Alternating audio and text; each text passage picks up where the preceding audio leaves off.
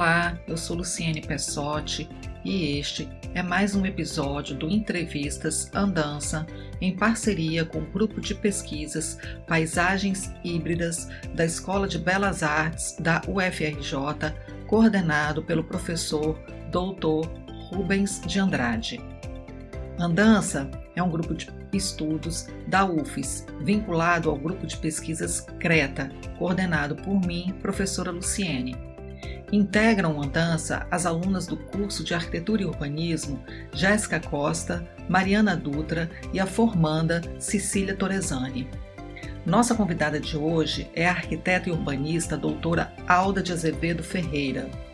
Alda atualmente é professora colaboradora no curso de paisagismo do Departamento de Artes Ambientais da Escola de Belas Artes da UFRJ é pesquisadora colaboradora do LASC UFRJ e integra os grupos de pesquisas do CNPq, Jardins de Buller Marx, UFPE, Arquitetura e Lugar, UFCG, NUPAM, UFRJ. Participa deste episódio a estudante de Arquitetura e Urbanismo da UFES, Cecília Torezani. Professora Alda, seja bem-vinda ao nosso programa. É um prazer tê-la conosco para conversarmos sobre a importância de uma abordagem integrada do sítio da cidade do Rio de Janeiro enquanto patrimônio da humanidade, tema de sua pesquisa de pós-doutorado em andamento. Antes de começarmos a entrevista, para que nossos ouvintes a conheçam, fale de sua formação e atuação profissional acadêmica. Olá, boa noite. Eu sou Alda de Azevedo Ferreira, sou doutora em Ciência e Arquitetura pelo Programa de Pós-Graduação em Arquitetura da Universidade Federal do Rio de Janeiro. Sou arquiteta e urbanista e mestra em Desenvolvimento Urbano pela, pela Universidade Federal de Pernambuco. Realizo no momento pesquisa de pós-doutorado com bolsa concedida pelo CNPq através de estágio no Laboratório de Arquitetura, Subjetividade e Cultura, vinculado ao PROARC UFRJ. Sou membro expert do CIPA Heritage Documentation e do ICOMOS Brasil, onde atuo no Comitê Científico Nacional de Documentação, no Comitê Científico de Teoria e Filosofia da Restauração e no Comitê Científico de Interpretações Patrimoniais, e também o GT Desenvolvimento Sustentável. Sou também professora colaboradora no curso de Paisagismo Departamento de Artes Ambientais da Escola de Belas Artes, da UFRJ, e de 2019 a 2020 eu já tinha realizado um primeiro pós-doutorado, também com um estágio no LASC, e fui pesquisadora bolsista do Centro de Memória e Informação da Fundação Casa Rui Barbosa. Atualmente sou pesquisadora do Laboratório de Arquitetura, Subjetividade e Cultura, integro os grupos de pesquisa Jardins de Bule Marx, da UFPE, Arquitetura Lugar, da UFCG, Paisagens Híbridas e o NUPAM, da Universidade Federal Rural do Rio de Janeiro.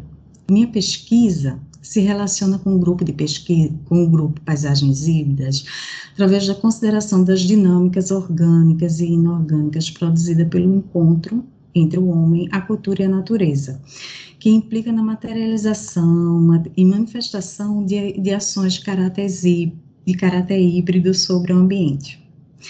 Ela se insere na linha de pesquisa, forma jardim, cultura artística visual da paisagem, na busca pela compreensão da conjuntura sociocultural do ambiente urbano, por meio de ações construtivas que revelam o cotidiano da cidade através de configurações de espaços cuja formatação podem estar ou não alinhadas na ordem de uso e funções utilitários científicos ou simplesmente de prazer. Então, após ingressar, eu ingressei no grupo em 2019 e de lá para cá eu tenho participado de várias oportunidades que são promovidas, né, é, coordenadas pelo professor Dr. Rubens de Andrade, como Fórum de Debates Gramática dos Jardins, Natureza Culturalizada, que eu fiz parte da edição 2019, e na de 2021 fui coordenadora da seção Hiperculturalidade, Biocibernética e Cultura Paisagística,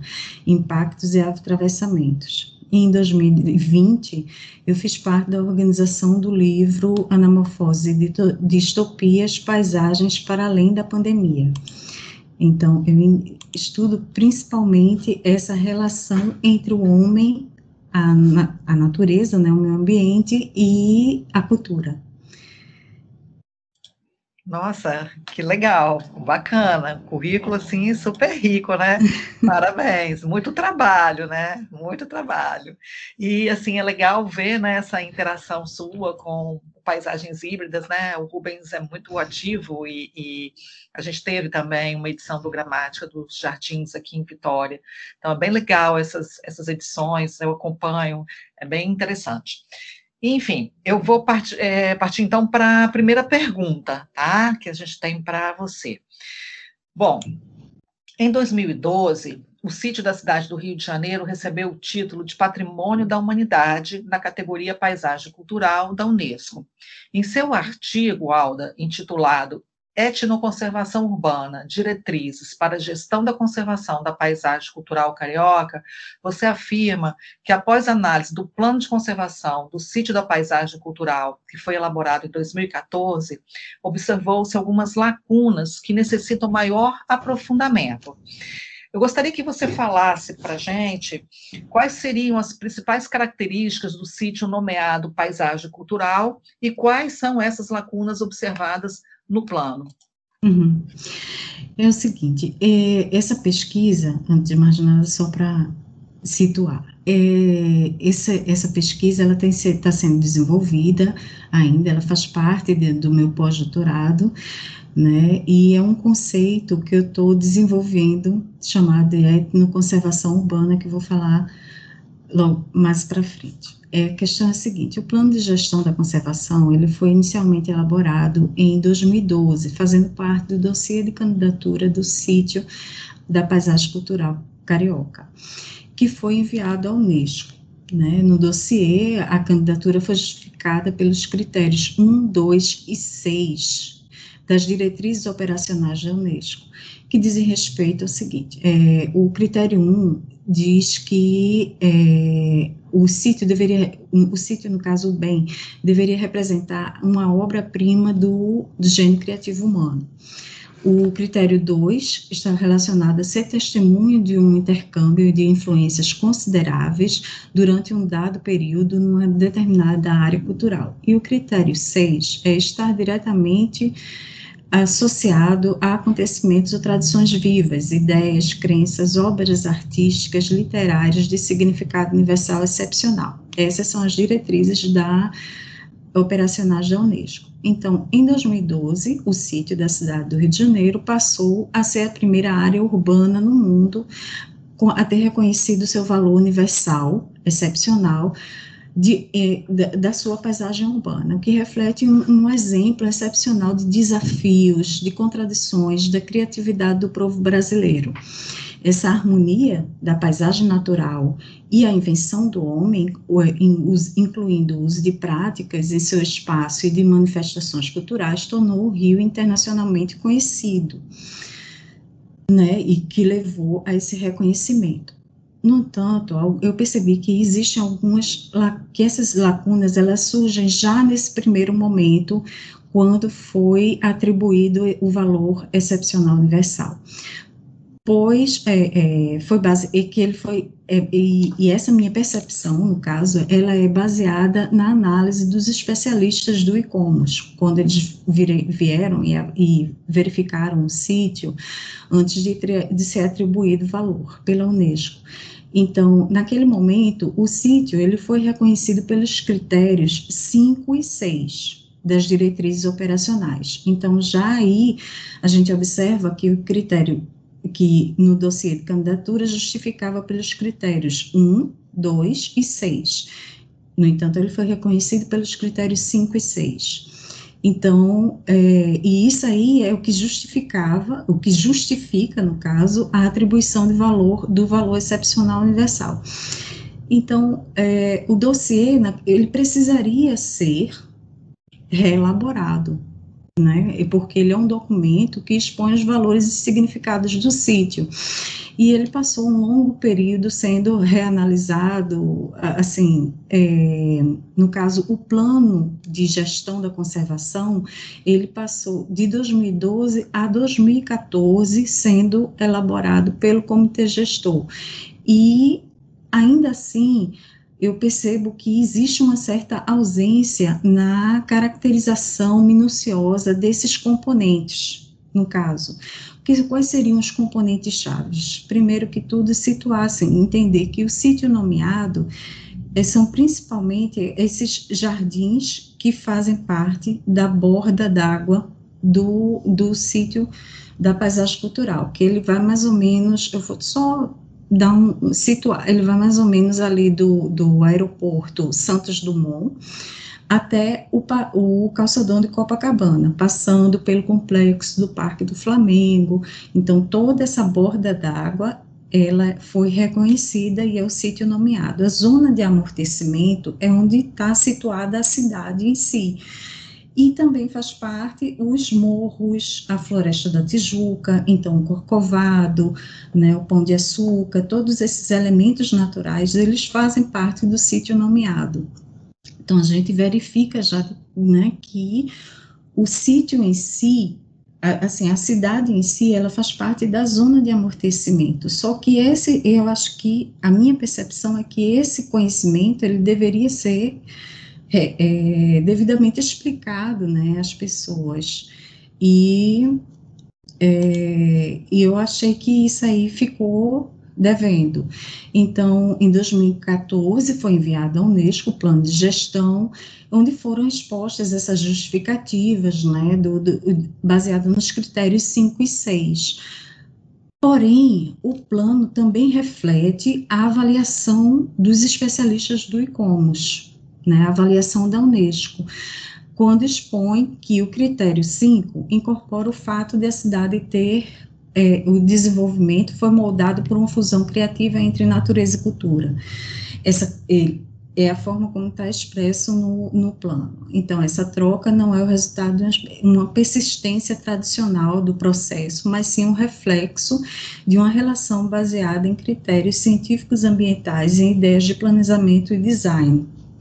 E o critério 6, ele está relacionado com o fato que já tinha sido explicado, né, do, da, das paisagens do Rio servir de inspiração para muitas formas de arte, como literatura, poesia, pintura, que são reconhecidas no mundo todo. Aí, então, na minha tese de, de doutorado, eu analisei toda a borda d'água do sítio nomeado, né, essa parte que eu disse inicialmente, essa parte que contém os espaços paisagísticos, né, que, que vai mais ou menos ali do aeroporto Santos Dumont ao calçadão de Copacabana.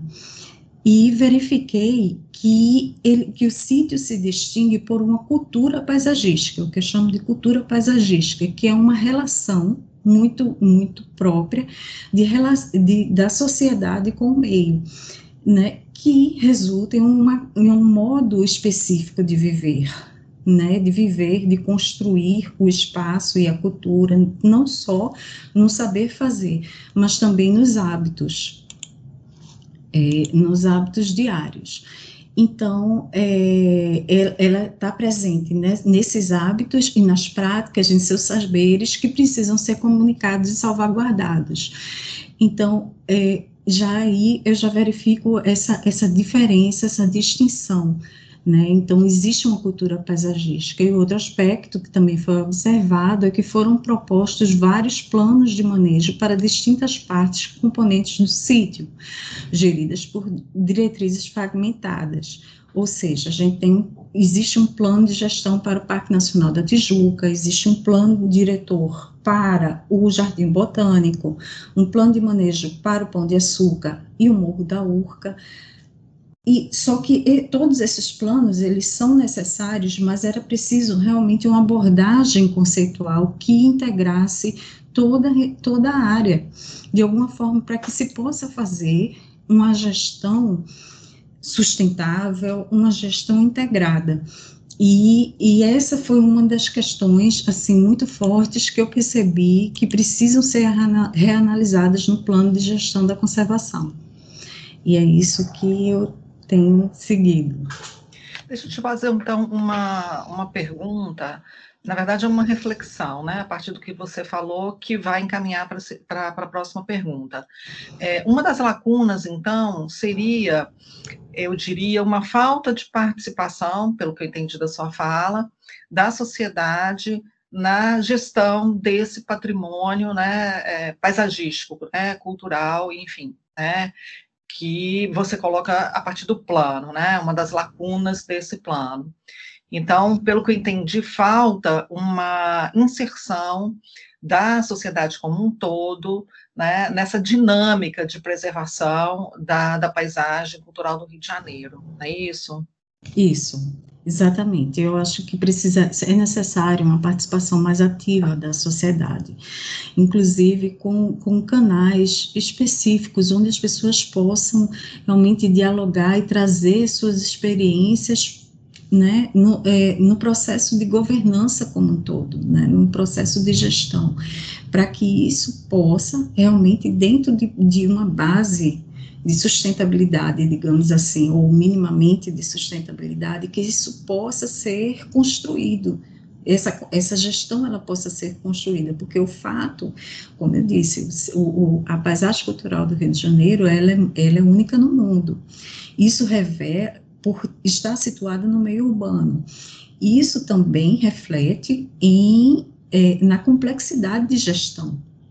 Né? Então, é, essa gestão, ela também precisa de ser diferenciada, e, e, diferente, inclusive, do, da forma como se, como se gere, digamos, um, um patrimônio material um edifício, entendeu? Não é somente, não é simplesmente um edifício, não é somente simplesmente um jardim histórico.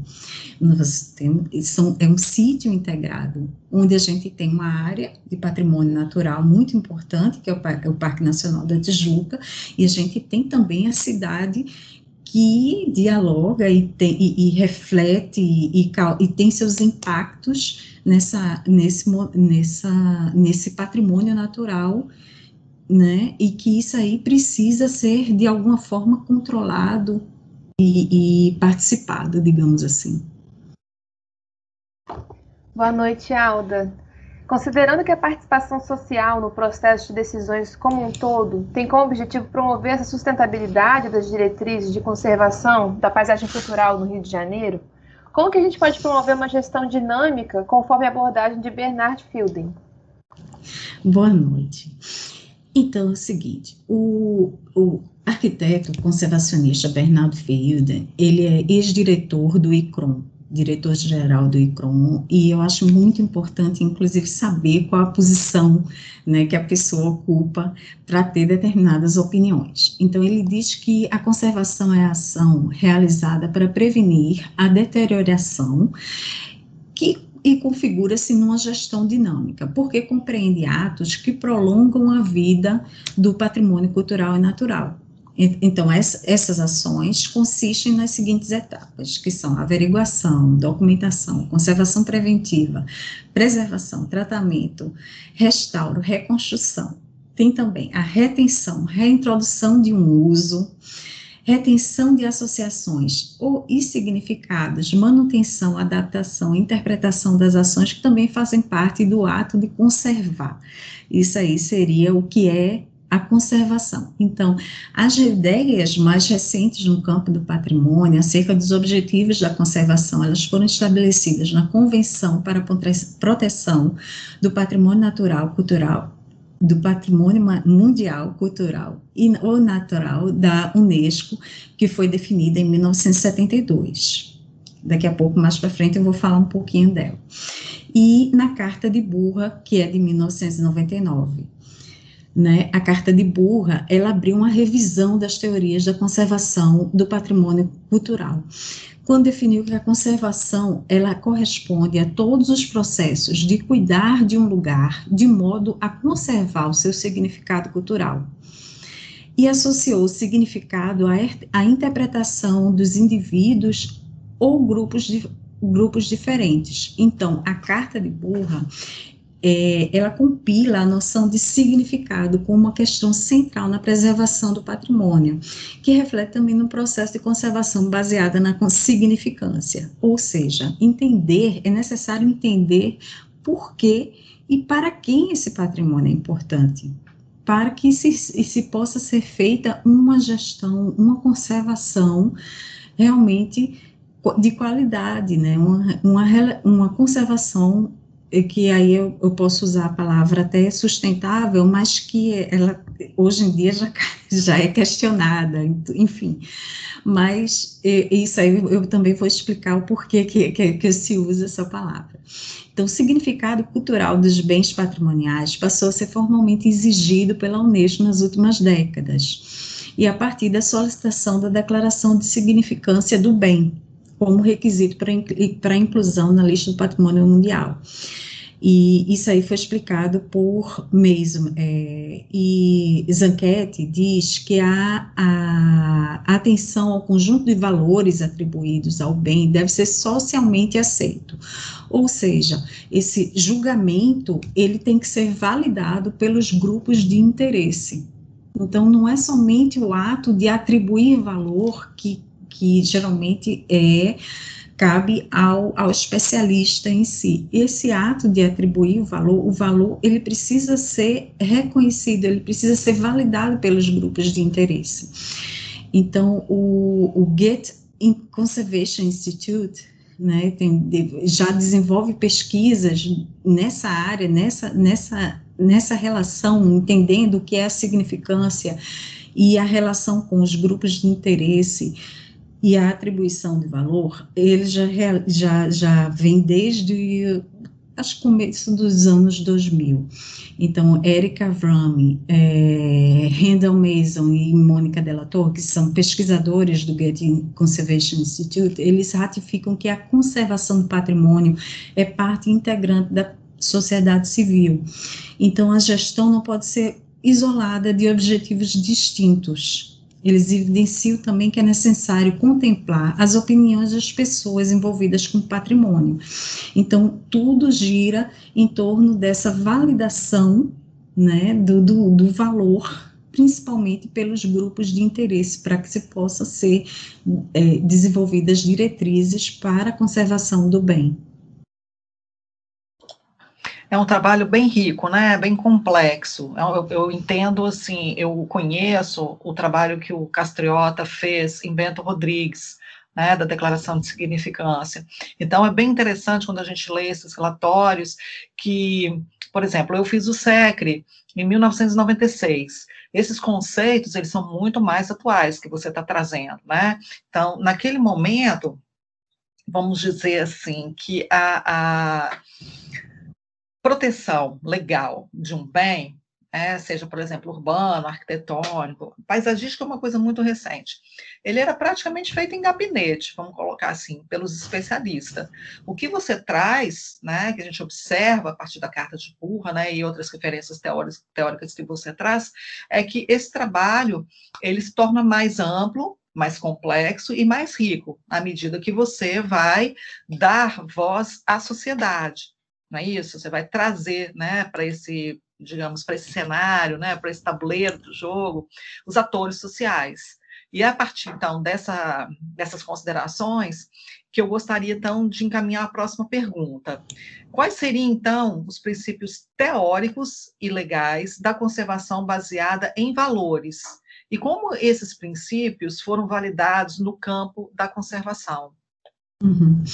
É, Luciane, eu concordo com você. Realmente, ele, é, essa questão é bem, bem complexa, mas também é bastante rica, né? Então, o modelo de gestão da conservação, eh, baseado em valores, ele foi definido pelo arquiteto especialista australiano eh, James Semple Kerr, eh, lá pelo final dos anos 2000, né? E, inclusive, toda a experiência do, do CARE, ela foi, foi, serviu de base, inclusive, para os, uh, as opiniões e, e, as diretrizes que, que construíram, inclusive, a Carta de Burra, que né, a Carta de Burra foi, foi desenvolvida a partir de um encontro dos especialistas do ICOMOS em, na Austrália. Então, o, o que é, ele diz que o, o, principal objetivo da prática da conservação é manter o, os valores do patrimônio, bem como os significados que lhes são atribuídos. Então, ele, na conserva, para ele, a conservação é a atividade envolvida com o cuidado e o desenvolvimento de um lugar, de forma que seu significado seja retido ou revelado e seu futuro seja garantido.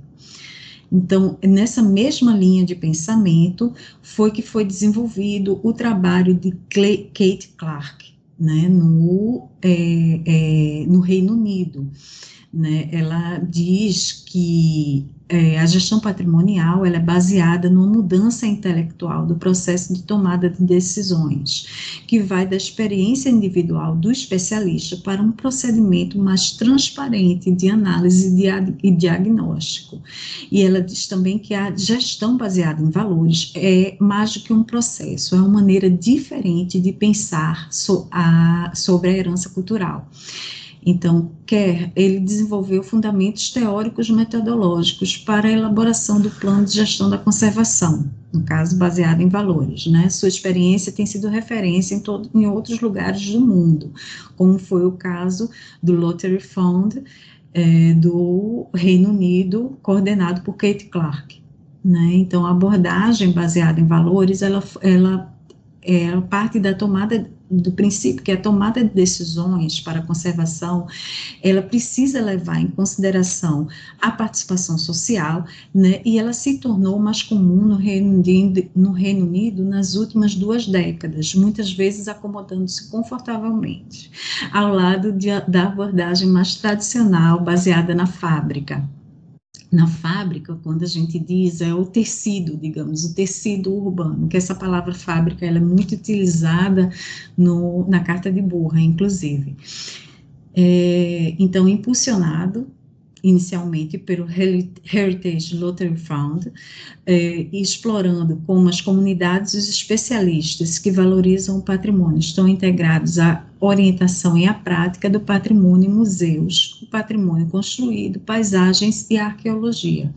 Então, na verdade, a prática baseada em valores vai muito além da tomada de decisões, para incluir o debate sobre os benefícios econômicos, sociais e ambientais mais longo mais amplos do patrimônio, bem como o valor criado nas pelas organizações de patrimônio.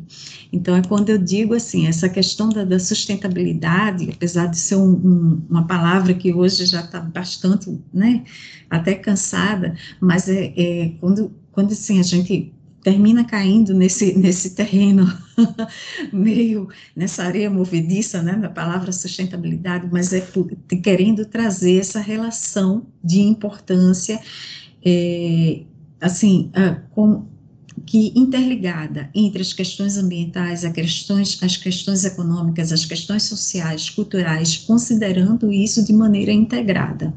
É muito relacionada a isso, pensamento um uso mais, não sei se eu posso falar isso, né, dessa forma, mas parece mais legítimo da palavra, né, que hoje virou uma ferramenta de venda, enfim, infelizmente, né. É, mas você está trabalhando em cima do conceito da etnoconservação urbana, né. Você pode falar um pouco sobre quais são os princípios desse conceito e como que a noção e o estudo dos ambientes contribuem para as ações da etnoconservação urbana? Ok. É o seguinte, é, esse é um conceito que eu tenho desenvolvido, né? Então, a partir da experiência da paisagem cultural, de, de todo esse estudo que eu desenvolvi no, no, doutorado, eu aprendi que esse, que esse sítio ele precisa ser entendido como uma totalidade irredutível, que é mais do que a soma de suas partes. Então, esses plan esse plano, ele não pode simplesmente ser ser essas, dire, essas diretrizes fragmentadas, né, como eu te falei anteriormente. Então, isso aí é necessário que cada parte ela tenha sua, seu plano específico, mas ele precisa realmente de uma base conceitual que integre não somente o sítio nomeado, como a sua zona de amortecimento. E principalmente, se a gente observar que o sítio nomeado, ele tem uma grande área, que é que foi é uma área realmente construída, digamos assim, até porque o, a área mais do, do, Parque Nacional da Tijuca também, de alguma maneira, ele foi construído, ele foi reflorestado, né? Então, é, mas que essa, essa integração, esse patrimônio todo, natural, cultural, ele precisa ser integrado. E aí surgiu realmente o que eu chamo, chamo, de um grande nó da questão, como, como fazer essa integração, como que gente, como é que se poderia repensar essa base filosófica mesmo, né, da conservação do, do, de um patrimônio tão rico e ao mesmo tempo tão complexo. Então, a partir disso, eu venho desenvolvendo né, esse conceito que eu chamo de etnoconservação urbana, que é definida como a abordagem que objetiva promover a gestão do bem cultural, segundo a compreensão dos impactos sociais ao meio físico e ecossistemas, bem como das relações socioculturais de apropriação das comunidades que vivenciam o espaço protegido. Aí, para isso, parte-se da apreensão dos modos de vida e dos significados atribuídos a fim de proporcionar uso sustentável e a conservação da identidade do lugar. É muito como, é, digamos assim, falando em, em termos gerais, é muito como em determinadas áreas e conhecer esses hábitos e, a, e trabalhar de uma forma preventiva, né, para que se consiga, consiga realmente preservar, digamos, o patrimônio natural e, ao mesmo tempo, entender a relação do homem com esse patrimônio cultural, digamos assim, com essa área mais construída, né, de jardins e, e, e da cidade em si, entender a relação do, das, das pessoas, dos hábitos e tudo, e agir também de forma a conservar uma identidade. Isso é complexo, isso não é nada fácil. Então, é, a palavra etnoconservação, ela não é nova, tá? Isso aí não foi criado por mim. É um termo que reflete os estudos de Balik, é, de e Cox, dos anos de 1950, e está muito relacionado ao patrimônio natural em si. Então, relaciona o uso das plantas por populações indígenas e foi o ponto de partida para pesquisas posteriores, que procuram um vínculo entre o manejo dos recursos naturais por populações tradicionais e a conservação da natureza. É sempre entendendo que, no caso das populações tradicionais, elas têm práticas que realmente é, é, agem no, no, sentido de preservar na, a natureza. Então, ela vem contra, digamos assim, um, um princípio da natureza intocada, digamos assim, que para se conservar era preciso que não houvesse a ocupação humana. Mas a gente já entende que as populações indígenas elas são muito importantes para, para a conservação desse patrimônio natural. Isso no caso do patrimônio natural. Então, eu trago essa, esse princípio, digamos assim, não só a palavra, mas o princípio né, da, da, da, dessa participação social, mas entendendo ele como ele poderia funcionar para o patrimônio cultural. Então, é esse meu desafio, digamos assim. Então, o, eu trago esse deslocamento do termo, né, e entendo que se trata de um conjunto de práticas que objetiva promover a gestão e a continuidade do bem cultural, a partir do entendimento das organizações das comunidades, que usa a apropriação social e a sua relação com o meio. Né? Então, na paisagem urbana, as relações sociais são de suma importância nas dinâmicas integradas, a fim de promover a vitalidade do ecossistema urbano.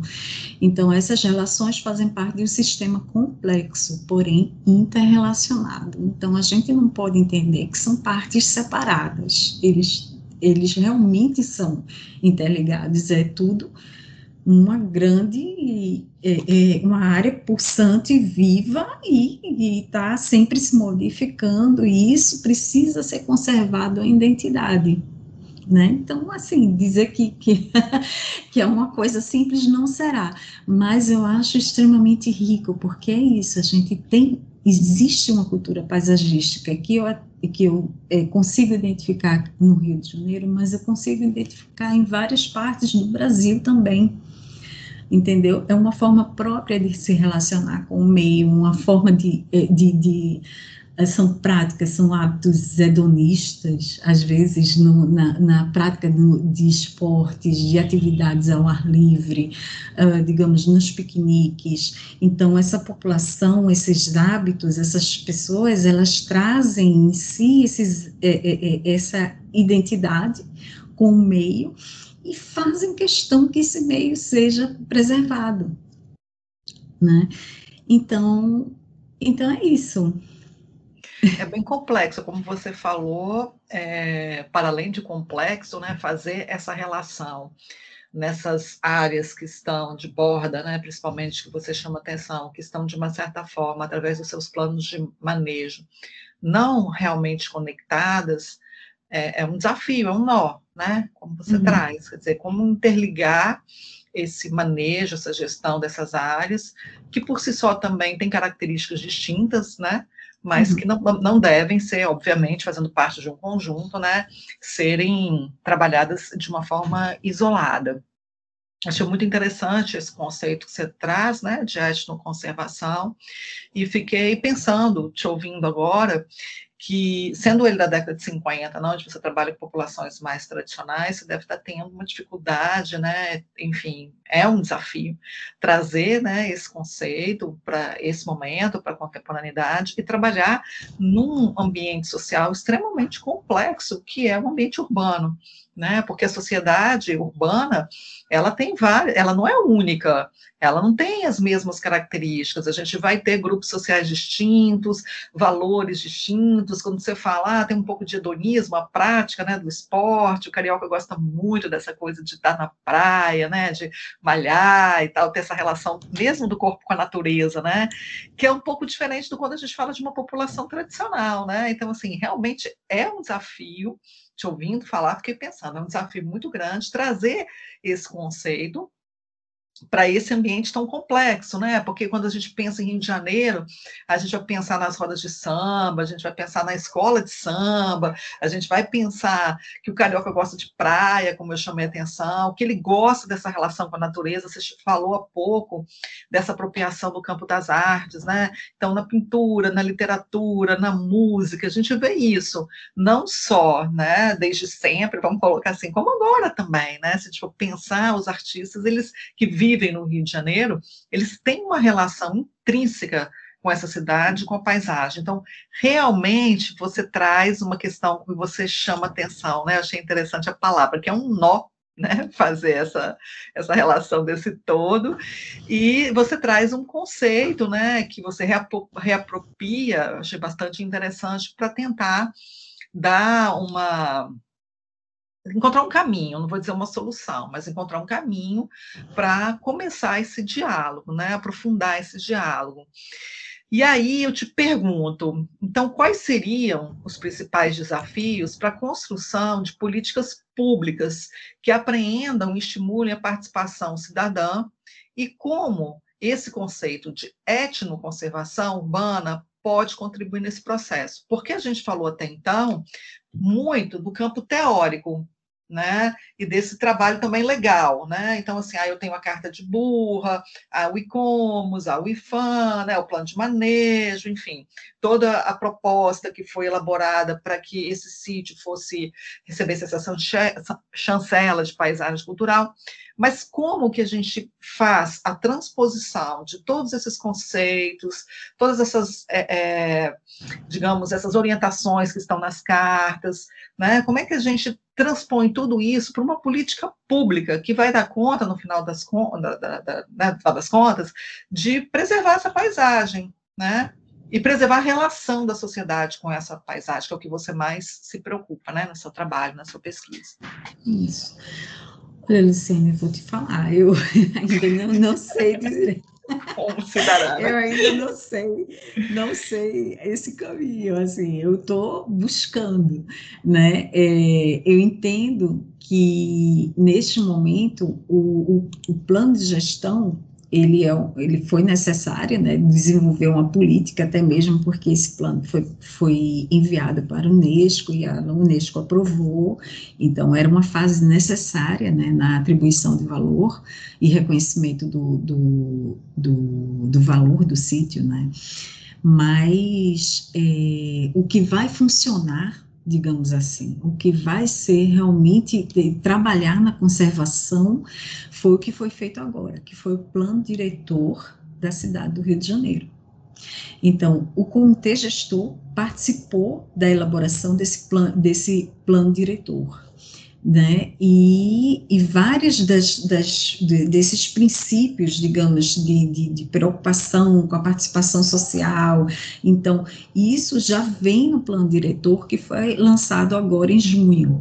Então, é quando eu acredito que realmente, assim, enquanto política pública, eu acho que a coisa vai começar a funcionar né? Mas como eu espero que, que a etnoconservação possa é, contribuir nesse processo, é nesse reconhecimento, né, que, que eu estou nessa pesquisa, nessa parte da pesquisa que estou desenvolvendo agora, nesse reconhecimento dos valores que são atribuídos pelos grupos sociais, pelos grupos de interesse.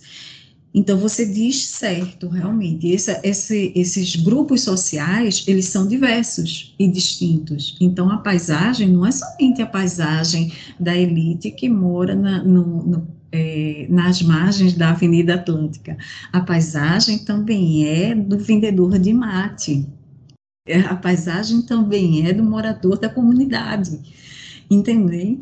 E também do, do jogador de vôlei, da, da, do, do da, que vai para a pra praia todo dia, da mãe que vai passear, que, que, que vem no final de semana. Então, é uma apropriação. E, ao mesmo tempo que há uma apropriação, há uma construção também, uma construção diária de, né, dessa vitalidade urbana, desse, desse, o que eu chamo de ecossistema urbano. Então, a etnoconservação, ela vai, ela vai trazer esse mapeamento dos valores através do estudo das ambiências, né, dessa relação é, do compreendendo essa apropriação das pessoas com o lugar. E através disso eu vou fazer um mapeamento, uma documentação e esse mapeamento dentro do, do, do que eu tenho é, é, projetado e trabalhado, ele pode ser acessível, inclusive através das tecnologias digitais.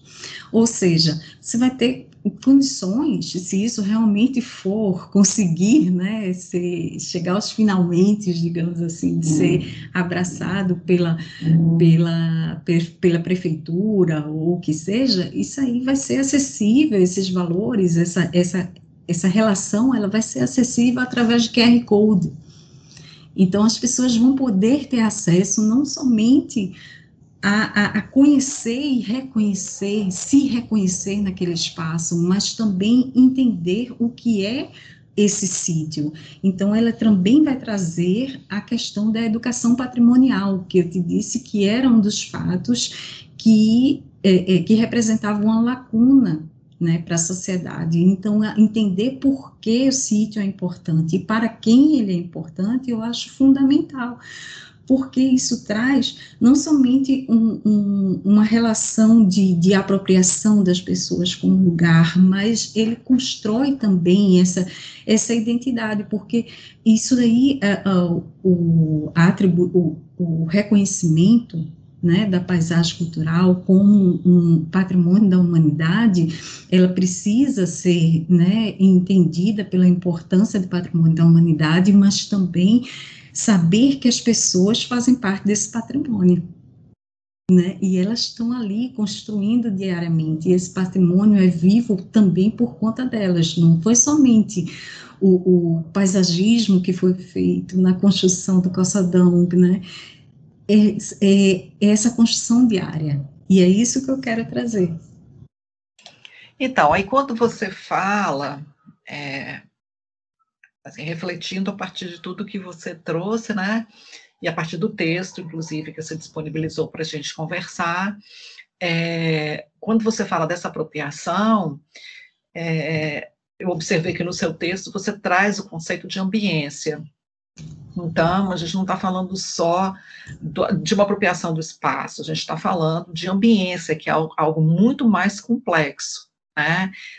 conseguiria, assim, é, tentar fazer uma relação desse, dessa pesquisa sua, né, da etnoconservação com relação à ambiência, como é que essa noção de ambiência te ajuda a, a pensar a preservação desses espaços? Uhum. É, esse, é, será que eu poderia usar um, um, termo assim que a gente usa bem, bem comumente falando? Lógico, esse é o, o, pulo do gato. Isso, é isso aí.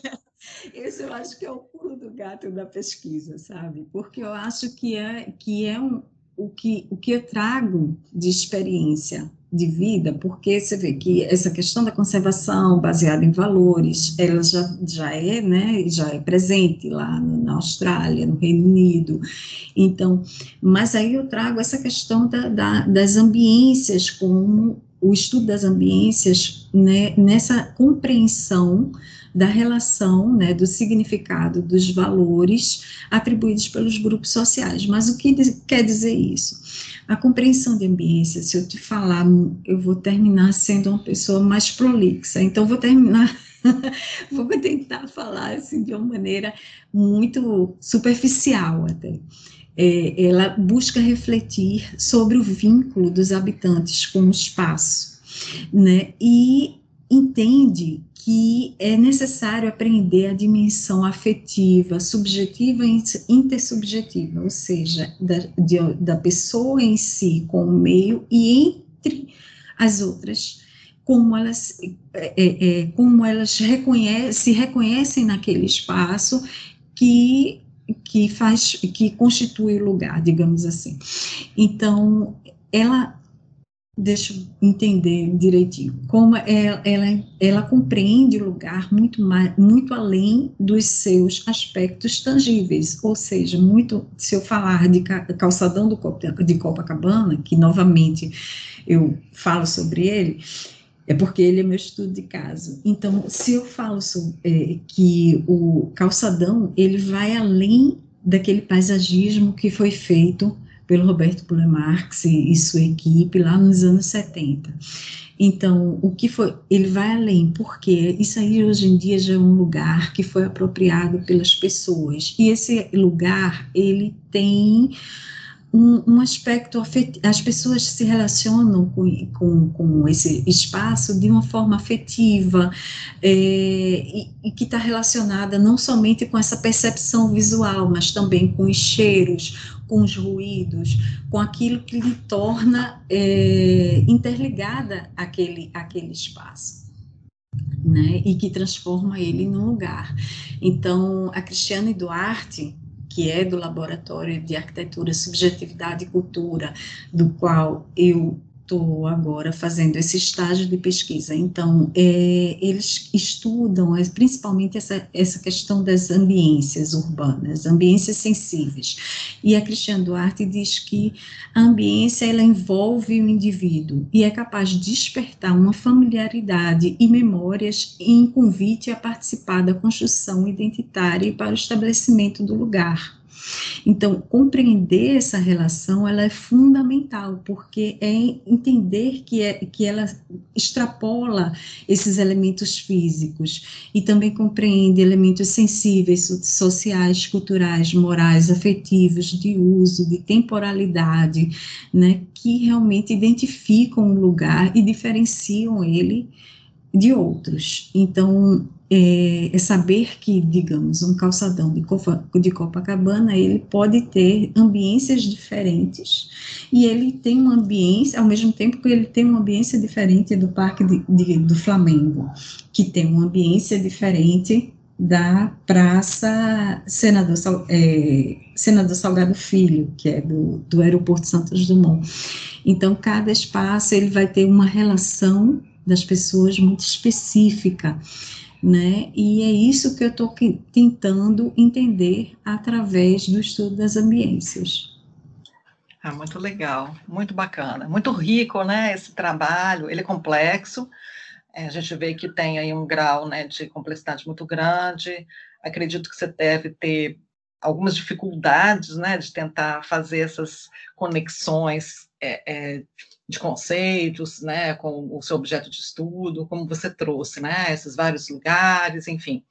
Mas a gente observa que há, como você chamou, né, há um, um, um pulo do gato aí, né, nesse trabalho, ou seja, há uma inovação do ponto de vista teórico-metodológico. É muito interessante, porque, como eu chamei a atenção, não é aquele trabalho que fica no gabinete só na perspectiva do especialista, né, só na perspectiva teórica, é um trabalho que se abre para a sociedade, que quer entender como essa sociedade se relaciona com a paisagem, né, como ela se apropria do espaço. É muito legal que nas suas referências, né, você cita no texto o Yves Tuan, que é um autor que trabalha muito essa questão.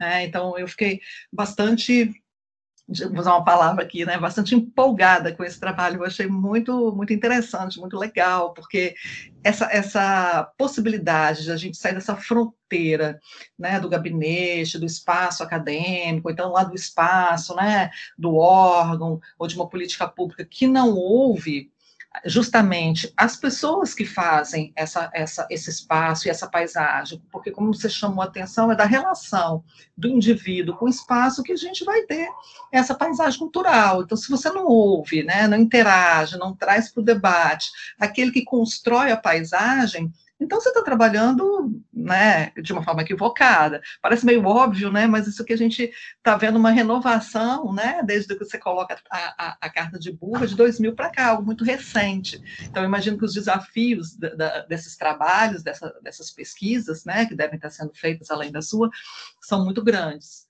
Né? Gostaria de te agradecer por essa fala, por essa contribuição, para abrir assim, né, a mente das pessoas com relação às políticas públicas, às investigações, às abordagens teórico-metodológicas né, que trazem essas inovações. Eu acho muito, muito interessante.